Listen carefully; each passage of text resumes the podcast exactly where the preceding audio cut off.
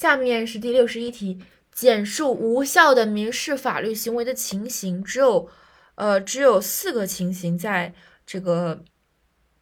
在这个分析当中，但是我们要注意的是，可能可能不止四个，因为因为第三点它其实是两个啊，首先是无民事行为能力人实施的民事法律行为无效，这个联系的是民事主体的问题。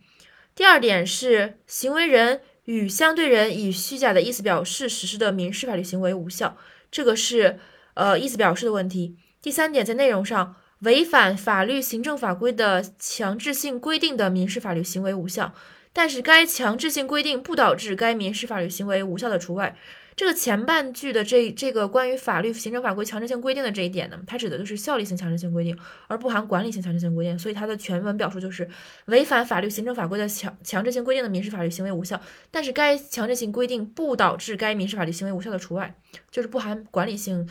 强制性规定。然后后半句违反违背公序良俗的民事法律行为无效，前三点就分别对应的是民事法律行为有效的这三点，就是必须要一个是必须是一个是主体，一个是意思表示，一个是呃这个内容标的的问题。然后最后一点就是一个额外的点，恶意串通损害他人合法权益的民事法律行为无效。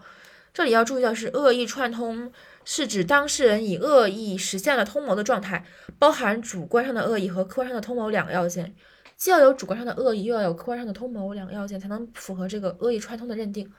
总结一下这四点：第一点，无民事行为人能力人独立实施的民事法律行为无效；第二点，行为人与相对人以虚假的意思表示实施的民事法律行为无效。第三点，违反法律、行政法规的强制性规定的民事法律行为无效，但是该强制性规定不导致民事法律行为无效的除外。后半句，违背公序良俗的民事法律行为无效。最后一点，恶意串通损害他人合法权益的民事法律行为无效。恶意串通包含了主观上的恶意和客观上的串通两个要件，客观上的通谋两个要件。